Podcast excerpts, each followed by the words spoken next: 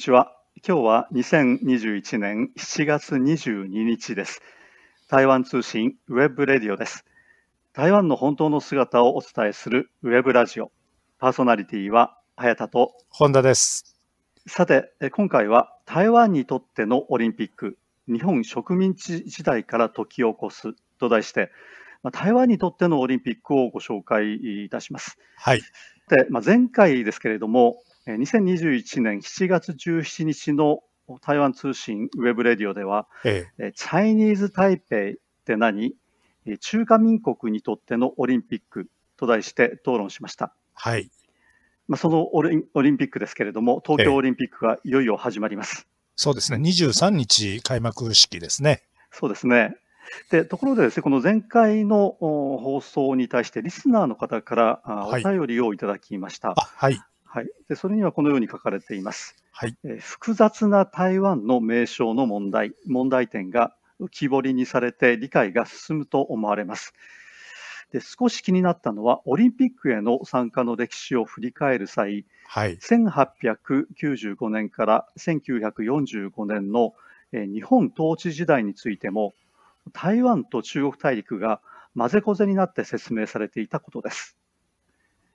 えーあと、冒頭で、えー東方、オードリー・タンさんに言及されていますが、はい。日本でも関心を集めた人なので、彼の台湾での評価など、まあ日本には伝わっていない情報があれば、あなお良いかと思いました。えーこのようなあご感想、おそしてご質問ですね、これいただきました。はい。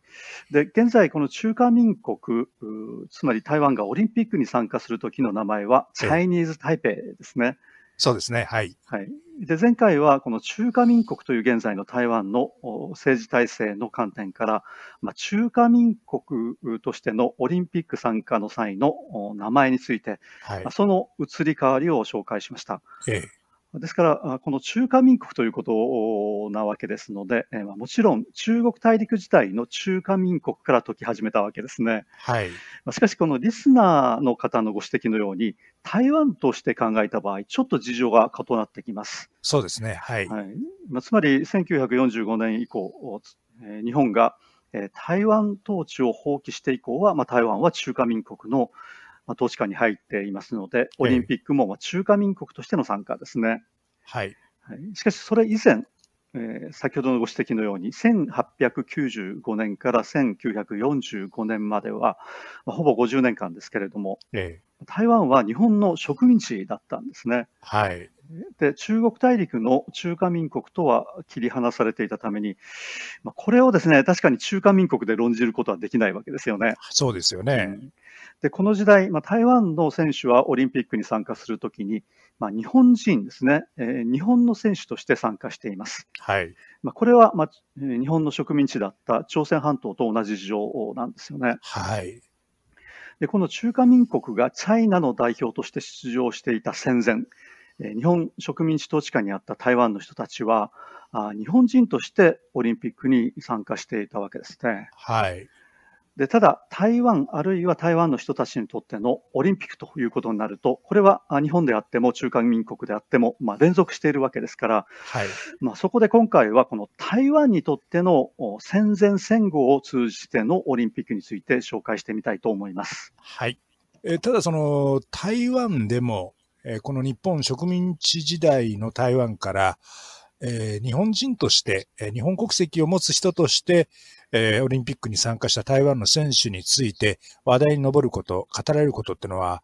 あほとんどなかったと思います。そうなんですね。えーで、まあ、そういう意味ではほとんどの台湾の人は、その当時、えー戦前の台湾でオリンピックに参加した選手、えー名前を挙げろと言われても、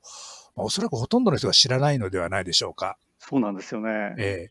ーえこれはおそらく、えーそのメダルを獲得した有名な選手が実際にはいないんだというのが、えー最大の理由だと思います。まあ、この点ですけれども、お同じ日本植民地統治下だった朝鮮半島の場合とはちょっと違うようなんですね。そうですね。えー当時の、えー朝鮮半島、えー孫規定、えー孫義正という選手がいました。えー1912年、えー、朝鮮半島北部の新義州生まれの、えー、方で、この人は1936年の、えー、ベルリン大会、ベルリンオリンピックに日本代表としてマラソンに出場し、金メダルを取ってるんですね。はい。えー、で、まあ、ただ彼の場合は、その、まあ、アイデンティティ、えー、要するにその日本か朝鮮かということもあって、えー、まあ、かなりその政治的な面からも注目を集めた人ではあるんですが、えー、金メダルを取ったということ、そして、えー、戦後は、あの、韓国の大韓陸上競技連盟の会長に就任するなど、うん、そして、あの、1988年の、あの、パルパルオリンピックですね、ソウル大会では、最終の聖火ランナーとして、えー、スタジアムに登場するなど、まあ、戦後もその韓国社会で常にこう注目を集める存在であったと。えそういう意味では、確かにその朝鮮半島の事情と、えー、戦前の台湾の事情はかなり違うのではないでしょうか。で、えまあ、これは朝鮮半島の状況ということでですね、まあ、非常に有名な金メダルをですね、獲得した選手がいたということで、はい、まあ、そういった意味ではですね、え知られているんですけれども、えー、台湾の方ではどうかということなんですね。はい。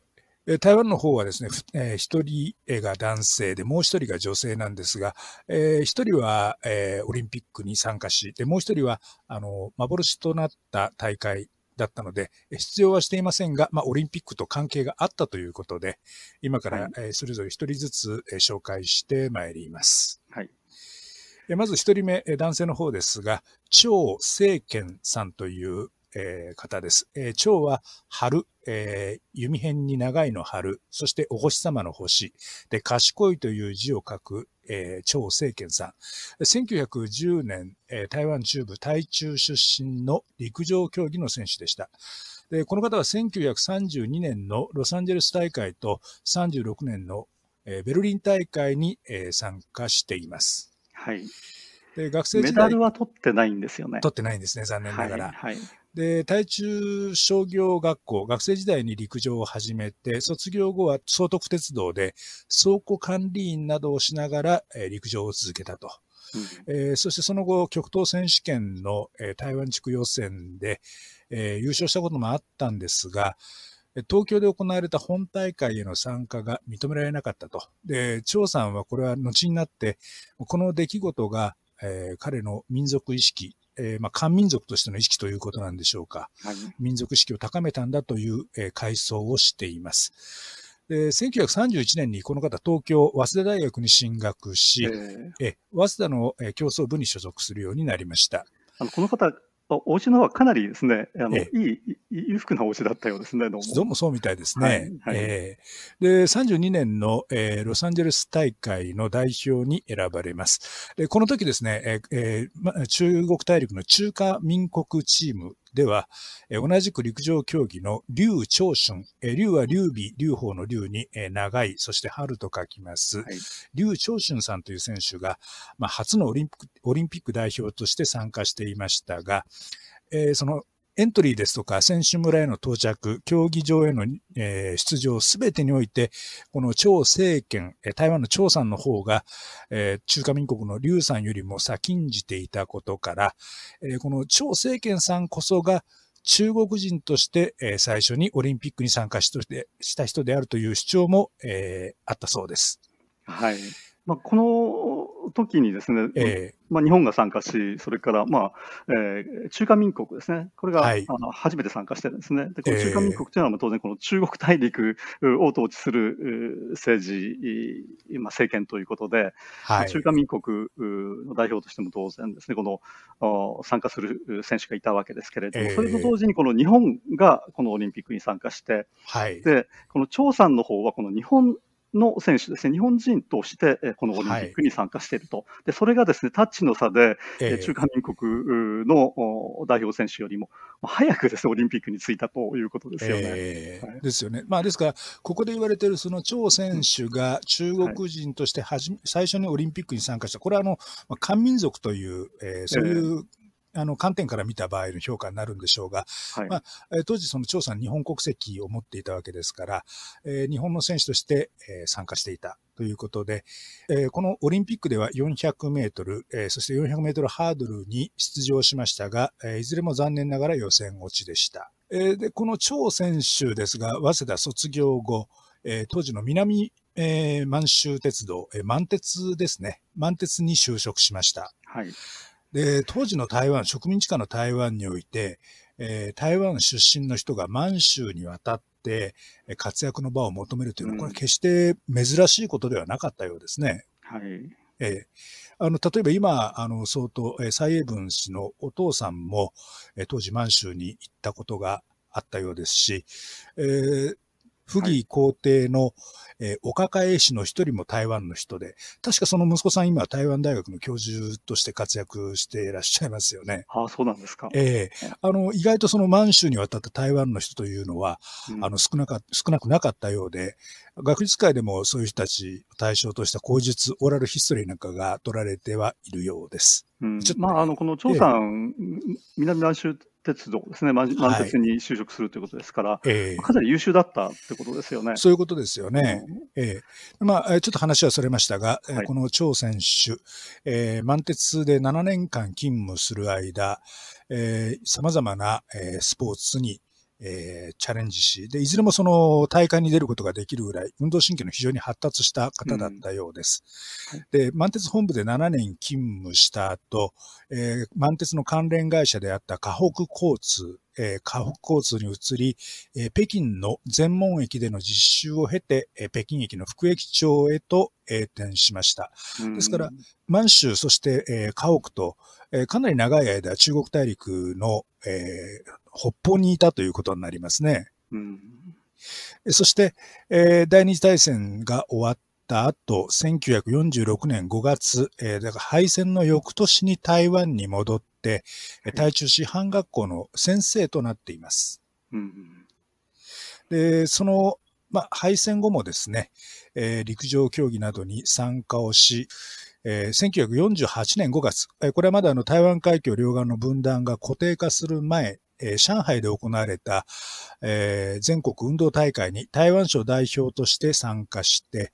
えー、個人競技3種目と団体競技3種目に出場し、えー、いずれも2位、3位と優秀な成績を収めています。でこれが、えー、張選手にとっては現役最後の試合となりました。うんまあ、この時38歳だったということで、まあ、選手としてはかなり年齢が高かったようですね。そうですよね。はい、ええそしてその翌年、えー、台湾省合作金庫、これはの金融機関なんですが、そこで就職し、えー、合作金庫の野球チームの結成に関わっています。あの、うん、合作金庫の野球チームって実は台湾のあのアマチュア野球の中では名門中の名門なんですよね。そうですね。はいえー、それを創設した方だったわけですね。そうですね。はい、で、その後も、えー、台湾省、えー、陸上競技協会の会長なども歴任し、うん、その間アジア大会でコーチも務め、えー、後に、えー、オリンピック大会に出る陽電工、規制といった選手の指導にも当たりました。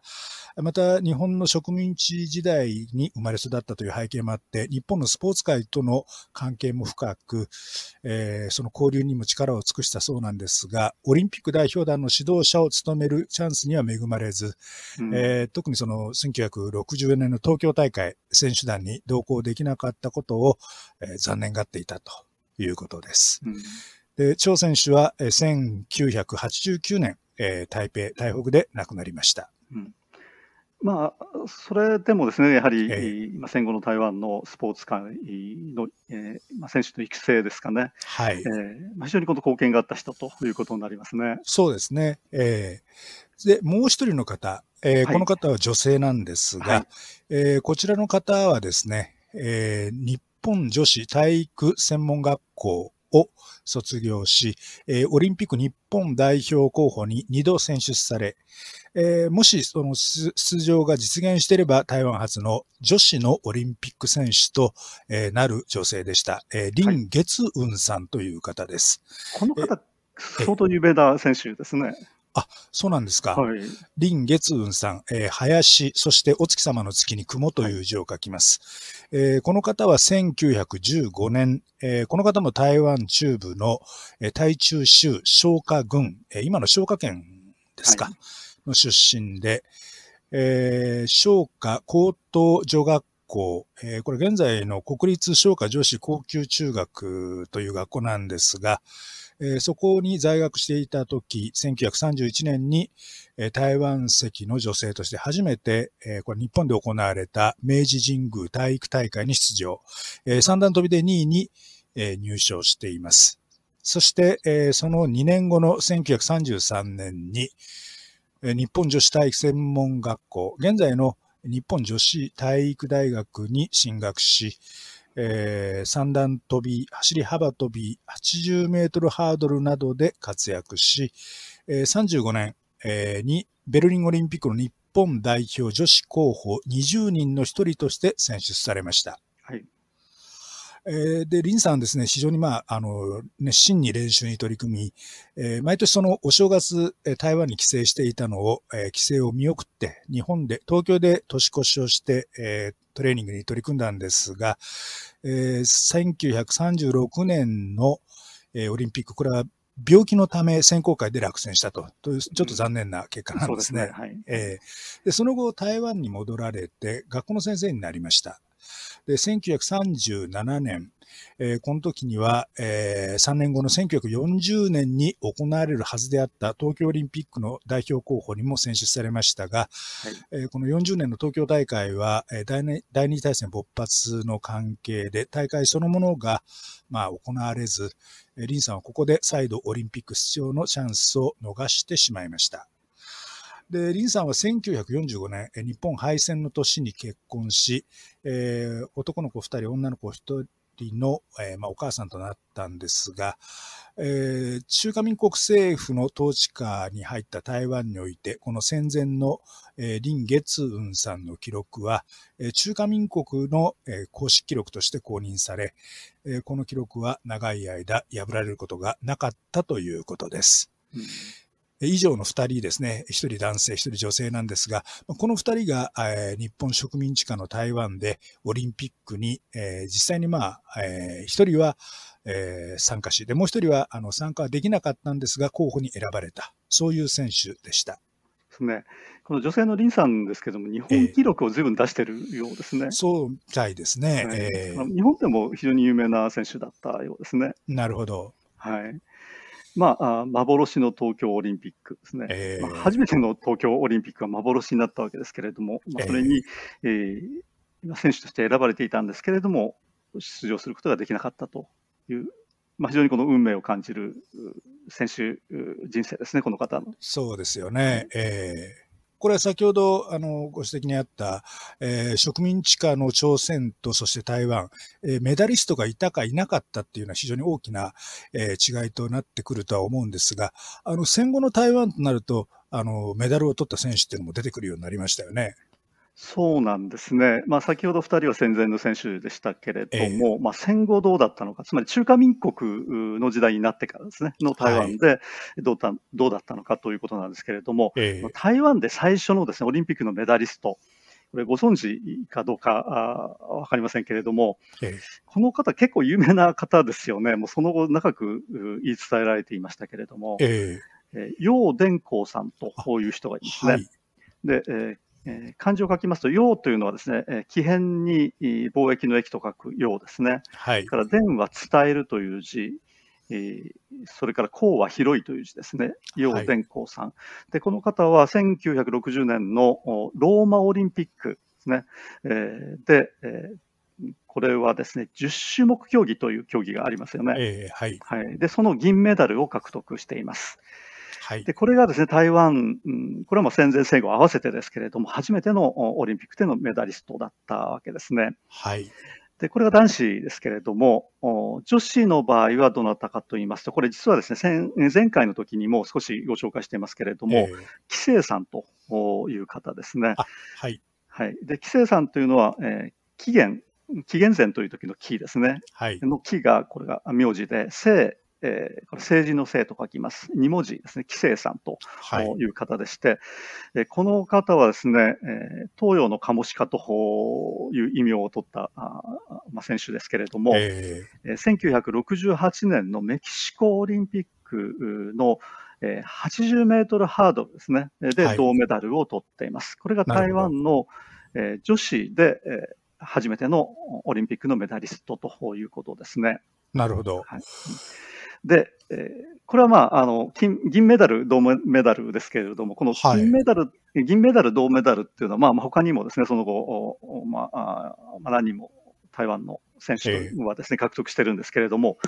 あの、金メダル、台湾初の金メダル、一体誰かということなんですね。えー、えー、これ日本の皆さんはですね、ご存知かどうかわかりません。まあ、ご存知の方はそれほど多くないんじゃないかと思うんですけれども、えー、これがですね、えー、陳、えー、資金さんという人ですね、陳資金さん。えー、はい。中国語で発音しますと、潜数神という方なんですね。陳資金さんという女性の選手なんですが、はい、この方は何の競技で出場された人なんですか？はい。えー、この人はですね、えー、テコンドってありますよね。はい。あの、韓国で始まった、あの、格闘技ですけれども、えー、このテコンドの選手ですね。なるほど。はい、で、えー、この陳資金さんですね、潜水審さんですけれども、2004年のアテネオリンピックの時にですね、このテコンドーで、えー、金メダルを獲得しました。なるほど。でこれがですね、男女合わせて、えー、台湾の選手が金メダルをです、ね、オリンピックで獲得した初めてのことだったんですね。はい。はい。で、この陳さんの金メダルの獲得というのは台湾中が沸き立ちましたね。初めての。でしたね。金メダルということで。あの、アテネ大会で、毎日のようにあの映像がテレビで、そして、あの、新聞雑誌を含めた紙メディアでも毎日のように出ていた印象がありますね。えー、もう瞬く間にですね、有名になりまして、もう,、英雄ですよね、台湾にとって。そうでしたね。ただちょっとですね、この種目としてはテコンドーという種目で、えー、どうでしょうか、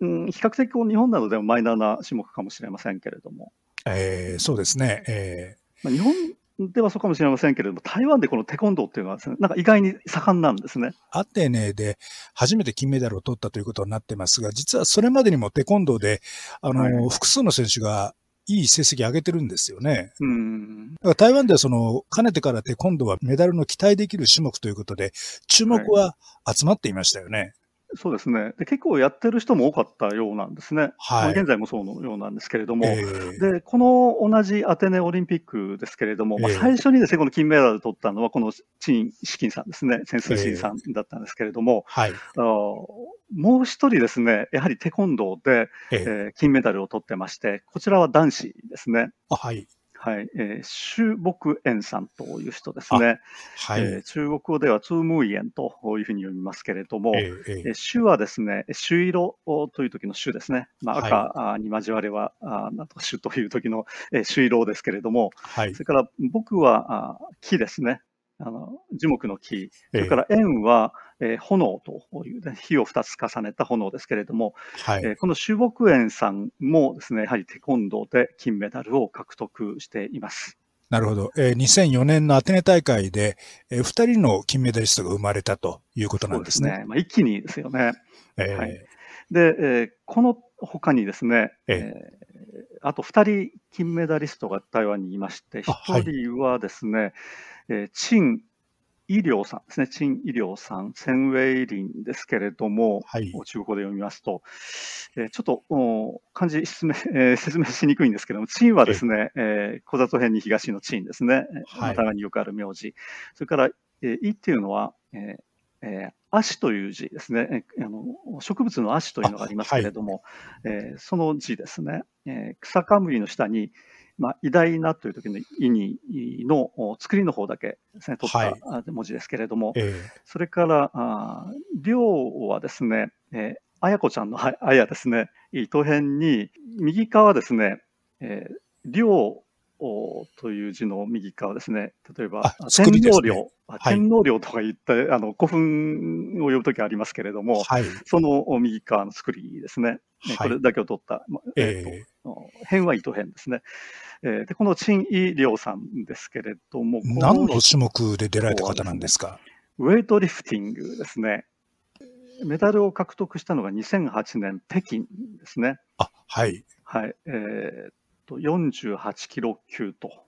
いうことですね。なるほど。はい。で、このウェイトリフティングというのも実は台湾結構強いんですね。はい。で、もう一人は、京祝城さんですね。という人でして、これも女性のアスリートですけれども、今日は許可するときという時の今日ですね。で、祝は、えー、祝女、紳士祝女の祝ですね。はい、から女は、えー、三髄に争うという字を書きまして、ええまあ、中国の発音は終、え終前ですか、ちょっと発音しにくいんですけども、はい、はい、えー、となります。で、この人はですね、金メダルを、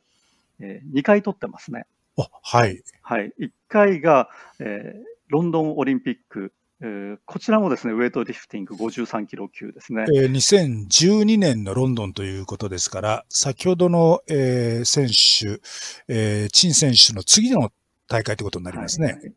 で、それからリオデジャネイロのオリンピックですね。えーはい、こちらでも金メダルを獲得していまして、これもですね53キロ級のウェイトリフティングと。2012年のロンドン、そして16年のリオと、2大会続けて金メダルを取ったわけですね。はい、そうですね。なるほど。えー、ということですね、以上、まあ、あ一人で2つ取った人がいますけれども、最後に受賞した方ですね、はい、それ以外は、まあ、一人一つの金メダルということでですね、えー、全部合わせて、えー、台湾がこれまで獲得した金メダルというのは5つですね。なるほど。はいえー、ですけれども、取った人は4人しかいないんですね。あえー、これまでの台湾の金メダリストというのは、えー、4人だけなんですね。オリンピックでの金メダリストは4人だけ。で、種目はあテコンドーとお、それからウェイトリフティングというこの2種目だけなんですね。ちょっと意外な気もしますよね。あの、中華台北っていうと、はい、僕らその世代が古いのかなんか野球なんかとっても強いのかななんて思ってしまうんですけど、えー、野球は今振り返ってみると、あの、バルセロナの時の銀が多分最高なんでしょうね。ですね。金メダルまで取ってないですよね。ですよね。で、あの、考えてみますとですね、この台湾っていうのは、はい、あまあ、スポーツの中でもプロスポーツっていうのはあまり盛んではないんですね、実は。プロ野球ありますよね。はい。あのプロ野球はあります。それからバスケットもありますけれども、えー、はいはい、そうですね。えー、実はそれ以外はあまり目立たないですね。ですね。えー、で、えー、なぜかということなんですけれども、実はですね、これ台湾の教育に非常に大きな原因があるようでしてですね。なるほど、なるほど。はい、あの、台湾というのは進学競争が非常に激しいところですよね。そうですね。まあ、いい学校に行きましょう。えー、で、えー、大学卒業しても大学に行きましょうといったようなですね、風潮が非常に強いんですけれども、はい、そのためにですね、このプロ、えー、スポーツにあまりにもですね、子供がのめり込んでしまうと勉強をやらなくなるんじゃないかということで、あの親がですね、子供にあまりスポーツに打ち込みすぎる、まあ、打ち込むのは、えーまあ、体の健康のためにいいんですけれども、えー、打ち込みすぎてですね、勉強がおろそかになるのを嫌う傾向というのは非常に強いんですね、これが。わかります、それは。あの、特に日本で、まあ、もうすぐ高校野球なんか始まりますけど、はい、あの、高校、中学高校の部活で朝練に行って、で、学校終わってから7時、8時まで練習してるっていうのは、あの、こっちの人あんまり想像がつかない人多いみたいですね。はい。えー、あの台湾、この野球って比較的ですね、有名で、いや日本に行ってですね、プロ野球に入っている選手も、まあ、何人もいますし、これまでも何人もいたんですけれども、えー、実はこの台湾の学校でですね、野球部があるという学校っていうのは多くないんですね。あんまり聞かないですよね。あの、部活が盛んっていうところっていうのはあんまり聞かないですよね。そうなんですね。うん、で、えーまあ、ちょっと意外だと思うんですけれども、えー、あのまた同時にですね、この中国大陸のように、この国家の威信をかけて選手を育成するといったようなことも、これはまあ、あまりやらないですね、台湾の場合は。はい、そうですね、はい。ということでですね、あの台湾にはあの応援する対象となる選手っていうのはあまりいないというのが、これは現実なんです、ね、なるほど、うんうん、今回のこの東京オリンピックに参加している選手の中には、まあ、何人かですね、メダルが取れそうな選手がいるということで、えー、まあ、期待はかかっているんですけれども、はい、おまあ、実はそれほど多くないというのが、まあ、現実ということですね。まあ、そうした状況の中でですね、この一時期なんですけれども、えー、台湾の人たちがですね、この中国大陸の選手がこのオリンピックなどに出てきたときにですね、えー、自分たちの選手、自分たちの代表の選手として応援するという風潮があったんですね。はあはあ、はいはい。えー、はいで、まあ、もちろん台湾の選手と中国大陸の選手がああ戦うということになると、これは、まあ、台湾の人たち、台湾の選手を、えー、応援することになるんですけれども、もちろんそうでしょうね、えー、はい、で台湾の選手がいないときどうするかというとですね、まあ、応援する対象がいないわけですから、はい、じゃああの、中国大陸の人たち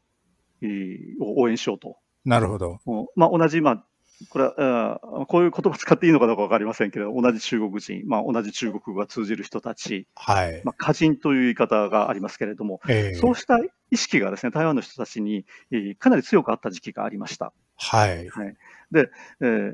まあ、中国大陸の選手が出てきてで、それ以外の外国の選手が出てきたらですね、この中国大陸の選手を応援するということで、まあ、あの自分たちのですねこの応援の対象をこうやって見つけたということなんですね。で、はい、えー、じゃあですね、中国大陸の選手が出てきて、日本の選手が出てきたらどうなるかと、このですね、両者で戦ったらどうなるかということですけれども、これちょっと微妙ですね。そうでしょうね。はい、今の社会、この情緒から言うと、ちょっと微妙な感じしますね。うん、まあ、場合によってはですね、この人によってですけれども、日本の選手の方が、えー、あいいなということでですね、応援してくれる台湾の人たちも、まあ、当時もですね、えー、結構いたんですけれども、はい、この3つの関係です。台湾、中国大陸、日本ということになりますとですね、まあ、台湾にとってはかなり特別な選手だということになったと思いますね。えーで、まあ、そういった状況をですね、もう台湾の人たちが中国大陸の選手を応援するという状況ですけれども、はい、まあ、これ、あの、まあ、現在のようにこの台湾と中国大陸との関係がですね、えー、えー、非常にこうこじれた状態になってますけれども、それ以前のことですね。えー、はい。まあ、こうした傾向が一時期あったとあの、あれですよね、戒厳令解除の後、関係がだいぶその緩和してい。た時期ですよね。はい、そうですね。えーまあ、あの現在、台湾と中国大陸との関係ですね、まあ、特にこの2016年に蔡英文政権、民進党政権が誕生してから非常にこじれてますけれども、えー、まあ、今回のオリンピックでですねこのような関係、台湾の人たちがです、ね、中国大陸の選手を見て、まあ、どう反応するかというのは非常に興味深いところではないかと思いますね。はい。まあ、これはまあ台湾の人たちのまあ、アイデンティティと関係がありますし、まあ、それがどう変化してく、えー、るのか、えー、あるいは台湾の人たちがどの国に親しみを持っているのかということを知る上ではですね、えー、なかなか面白いのではないかと思います。そうですね。はい。であと一つですね、ちょっとここでお断りしておきたいのは、えー、先ほどのリスナーの方からのお便りの中でですね、この、えー、オードリー・タンさん、東宝さんについて、えー、はい、言及したところなんですけれども、まあ、リスナーの方からですね、いただいた感想としては、冒頭でこのオードリー・タンさんに、東方さんに言及されていますが、え日本でも関心を集めた人なので、え彼の台湾での評価など、日本に伝わっていない情報があれば、なお良いかと思いましたということでですね、なるほど。えー、まあ、ご感想といいますか、ご質問いただいてるんですけれども、えー、まあ、あの前回はですね、このオードリー・タンさんが台湾の代表として、オリンピックに出席することになったということを紹介したんですね。でしたよね。はい。で、えー、オードリー・タンさんは、まあ、政務委員というポストで、はい、日本的に言いますと、無認証大臣に当たるポストなんですね。えー、で、このように言ってしまったんですけれども、その後ですね、えすぐに、えこのオードリー・タンさん、東郷さんのオリンピック出席です、東京オリンピックへの出席が中止となっています。えー、はい。はい。で、えー、これはですね、このオードリー・タンさん自身の説明によると、これ、日本の感染対策に合わせたということが理由ですね。はい。はいまあ、日本の方では、あ非常に新型コロナウイルス感染の感染状況が非常に厳しい状況の中でですね、えー、えー、この感染対策に非常に注意を注意をしているということで、はい。えー、国家元首級、あるいはオリンピック関係者以外はですね、えー、来ないでくださいと、はい、いう方針のようですね。はい。はい、で、えー、タンさん、オードリー・タンさんは閣僚なので、えー、まあ、そこに当たらないんですね、国家元首級でもないし、オリンピック関係者でもないということで、まあ、今回はですねこうした日本での方針に合わせて、えー、えー、参加は断念しますということですね。でもあれ、確か参加するっていう発表はありましたよね、正式に。で、それからしばらくして 白紙撤回だったんですよね。そうなんですね。一旦発表したんですよね。で、えー、まあ、その時発表した時にですね、日本側の方針がはっきり決まっていなかったのかどうかわからないですし、えー、ただですね、あるいは、あの、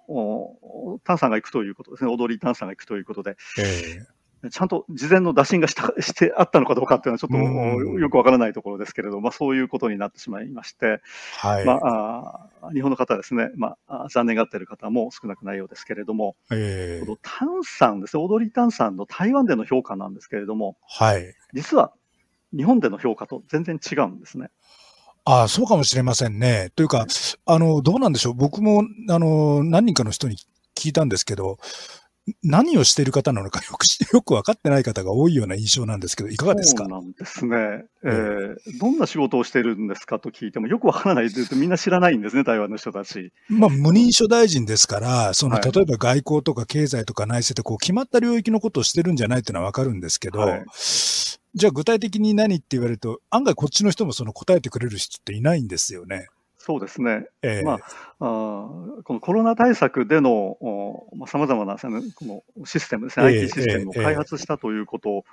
になっているようですけれども、はい。まあ、オードリー・タンさん自身がですね、自分で開発したんじゃなくて、それも協力者がいるっていうことを言ってるわけで、もともとあの、プログラマーですね、非常にこの優秀なプログラマーだったということなんですけれども、まあ、これがその、